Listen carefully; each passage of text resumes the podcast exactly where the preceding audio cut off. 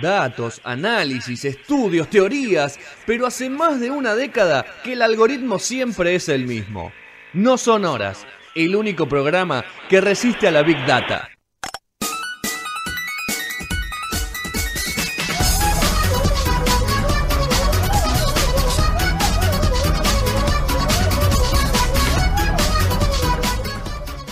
Tercer bloque de No Sonoras, nos quedan 5 minutos para las 8 de la noche para la primera tanda. Volvió Juli, volvió Gastón. Juli, eh, vamos a un, algo, un ping-pong de actualidad. 2.744 casos, es el récord. Pero de COVID hoy, hoy si no me falla la memoria. Eh, no sé si de COVID, pero de muerte seguro que no, porque vieron que hace unos días tuvimos ese sí, pico 48, gigante. ¿no? Sí, que fue... Y ya hay en casi todas las provincias de nuevo. Pero bueno, así que no, no se asusten, no para Y lo tiempo, exportamos a Uruguay también. Ah, le, pasamos a Uruguay. Así que bueno, En total vamos con eh, 69.941 en lo que va de la pandemia y 1.385 muertes.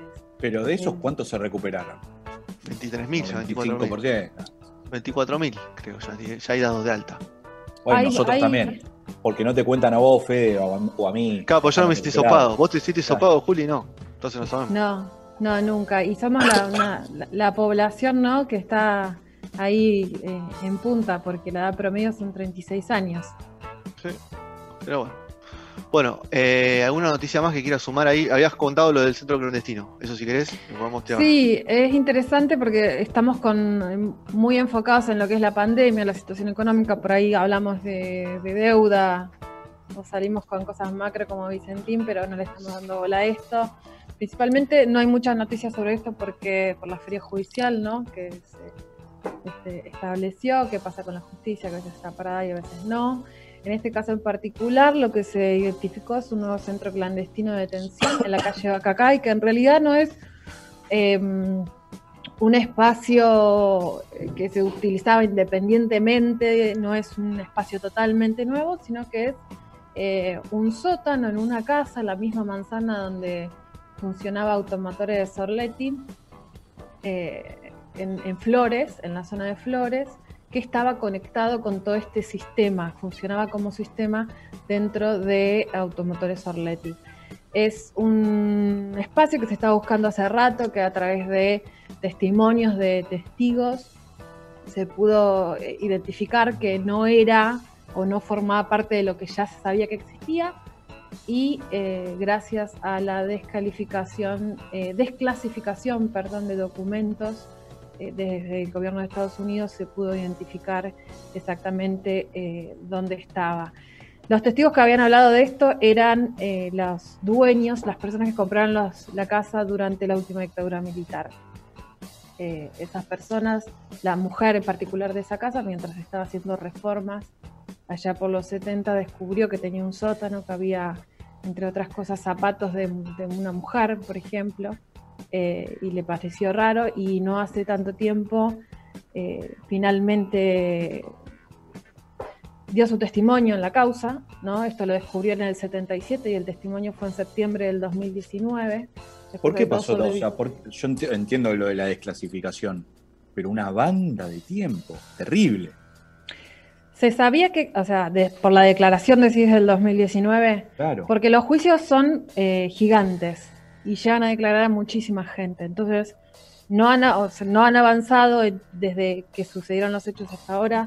En democracia son muy pocos los gobiernos que avanzaron con este tema, pero por otro lado, eh, son muchas las personas que van a declarar y son muchos los cabos para atar.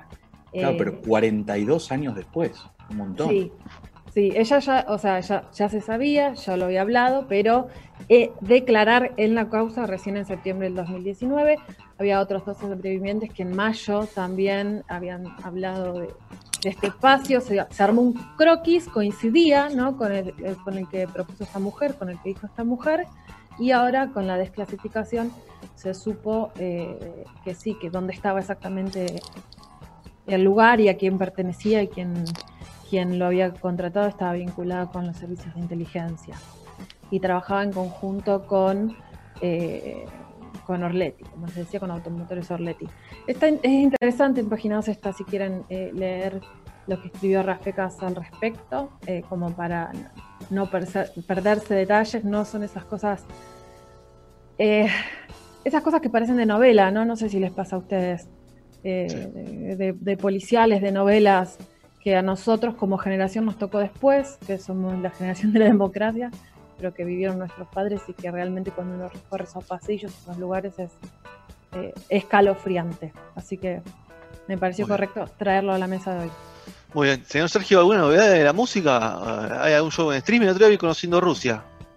Sí, me dijiste que te gustó mucho. Sí, estuvo muy lindo. Está muy bueno. Mm. Bueno, tiene ocho, ocho nominaciones de Gardel.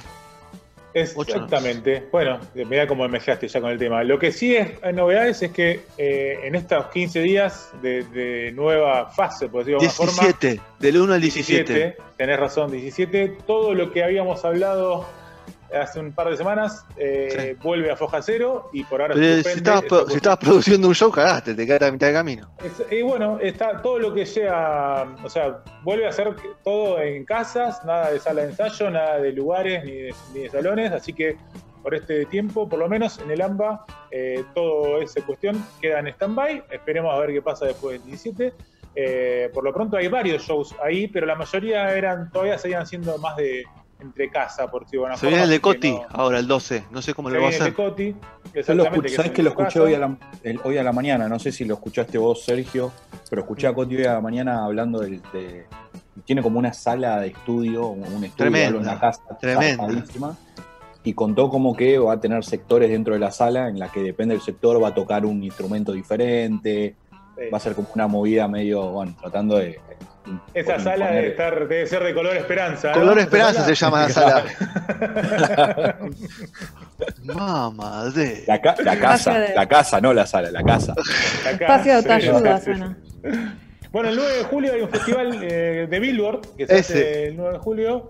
Eh, que bueno, es una, una, modalidad parecida a lo que fue el Quilmes Rock, ¿no? O sea, no, no son estrictamente eh, en vivo y en directo, sino que son eh, esas movidas que, se arman la banda entera, tipo lo que ofrece Divididos muchas veces. Digo, es un tema grabado en casa, pero eh, hecho previamente, eh, armado y lindo para la vista, para el audio, y que después sale todo en formato en, directo ese día, pero son cosas que ya están grabadas, así que tampoco entorpeció a esta cuestión. Muy bien. Y está bien, eso va a ser el jueves que viene a partir de las 5 de la tarde, creo. Exactamente. Ahí después vamos a compartir más info. Y, y, el Cosquín Rock ya vamos a hablar más adelante, pero todavía no, tiene mucha confirmación en la modalidad, ¿no? No dijeron nada, nada al respecto. No, no, hay mucho, hay mucho hermetismo, ¿no? Se venden entradas, pero hay mucho hermetismo sobre cómo van a dar la banda. Los manijeros ya compraron todas las entradas, ¿viste? Como sí, el nombre, pero hay que ver cómo, cómo, cómo, cómo, cómo va a ser. Faltan artistas, dijeron, y bueno, esperemos porque si van los manijeros se van a querer matar, ¿no? y los manijeros son así, vos te la jugás, si son manijeros, te la jugás. Eh, bueno, vamos. ¿Qué sé yo? Vamos a ver, no, no voy a opinar tanto de la grilla porque me di cuenta al leer, al leer últimamente al ver grilla de festivales me doy cuenta que ya estoy grande, entonces ya no sé si tengo mucho para opinar de, de contenido. si vos lo decís.